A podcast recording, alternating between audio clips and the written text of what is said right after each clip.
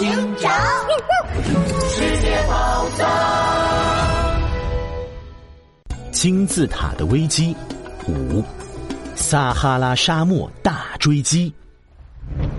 轮船突然转变了方向，摇摇晃晃的朝着河岸的方向开了过去。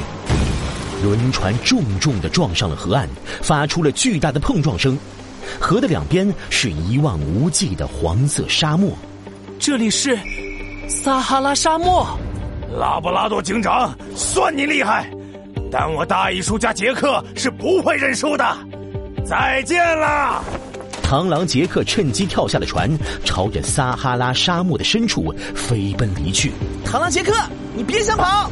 杜宾警员和猎豹导游的快艇跟着也停在了河岸边。杜宾警员扶着一瘸一拐的猎豹导游，就想要去追螳螂杰克，却被拉布拉多警长拦了下来。等一下，杜宾警员、猎豹导游，我们不能贸然进入沙漠。撒哈拉沙漠是世界上最大的沙漠，里头实在太危险了。我们必须准备好淡水和其他工具才能出发。哎呦呦！可我急着赶过来，身上什么工具都没带呀！别忘了，我可是导游，我曾经带游客们去撒哈拉沙漠旅行呢。我随身携带着指南针和旅游工具包，有我在，螳螂杰克跑不了。太好了，我通知博物馆工作人员来保护船上的宝物。我们这就出发去追捕螳螂杰克。三人忙碌的整理好前往沙漠的探险工具，急匆匆的跑下了船，朝着沙漠深处跑去。等到拉布拉多警长一行人彻底离开了，一个黑影悄悄的走出了轮船驾驶室，他的眼神冷冷的看向留在船上的图坦卡蒙面具。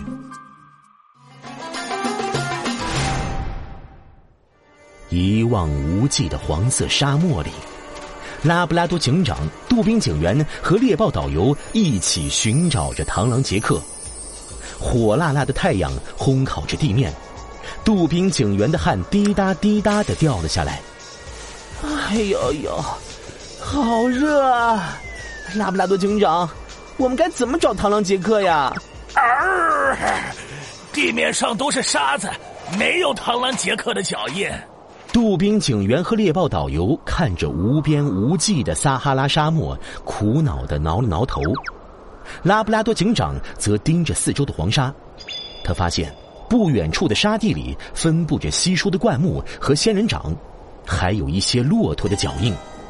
拉布拉多警长乌黑的圆眼睛一下子亮了起来。你们瞧，那里有仙人掌，还有骆驼的脚印啊！可。仙人掌和骆驼脚印，和找的螳螂杰克之间有什么关系吗？螳螂杰克是匆匆忙忙逃进沙漠里的，一滴水也没有带，所以他一定会在沙漠里寻找水源。骆驼能够感应空气中的潮湿程度，而仙人掌和灌木丛也往往会分布在沙漠中相对潮湿的地方。只要我们跟着骆驼前进的方向，在寻找植被分布的痕迹，应该很快就能找到水源了。对呀，我们快追过去！拉布拉多警长一行人跟着地上的骆驼脚印前进，远处出现了一小片树林。热得直吐舌头的杜宾警员立刻打起了精神，朝着前方跑了过去。在树林里有一片湖泊，一只戴着画家帽的螳螂正软绵绵的趴在了地面上，嘴里咕嘟咕嘟的喝着湖里的水。唉，可恶的拉布拉多警长！如果不是他，大艺术家杰克怎么可能落到这个境地？不知道那位大人那边怎么样了？哎呦呦，螳螂杰克，总算找到你了！累死我了！怎怎么可能？你们居然居然这么快就找了上来！可恶啊！我我绝对不能在这里被抓住！看到拉布拉多警长一行人的身影，螳螂杰克吓得立刻站了起来。他刚想迈开双腿逃跑，脚就又软绵绵的塌了下去，扑通一下扑倒在了沙漠里。如如果不是因为我大艺术家杰克一点吃的也没带，现在才不会浑身都没有力气。这可是个好机会！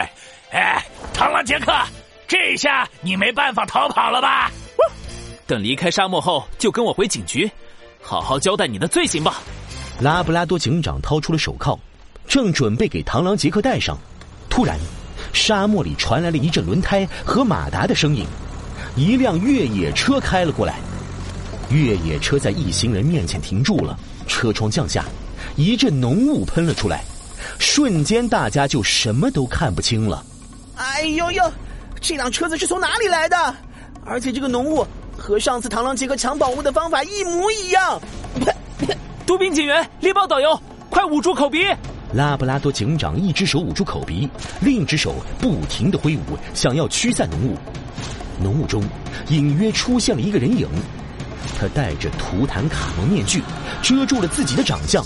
神秘人看向拉布拉多警长：“我们终于见面了，拉布拉多警长。”大大人，您来救我了！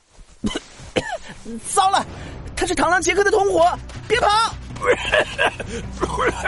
螳螂杰克，你别想跑！哎呦，哎呦，杜宾警员，你把我的拐杖撞飞了！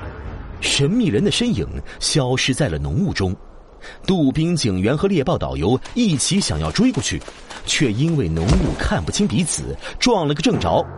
等到浓雾散去。神秘人和螳螂杰克都已经消失不见了。刚刚的神秘人戴着图坦卡蒙的金面具，糟了！杜宾警员、猎豹导游，我们快回轮船上去！拉布拉多警长一行人立刻赶回了轮船，只见轮船上的博物馆工作人员们全被迷晕了，横七竖八的倒在地上，所有的宝物都消失了。天啊！怎么会这样？宝物，我们埃及的宝物！杜宾警员和猎豹导游一屁股坐到了地上，抱在一起大哭起来。拉布拉多警长握紧了拳头。螳螂杰克喊那个神秘人大人，看来出现在我们面前的很有可能就是世界宝藏组织的首领了。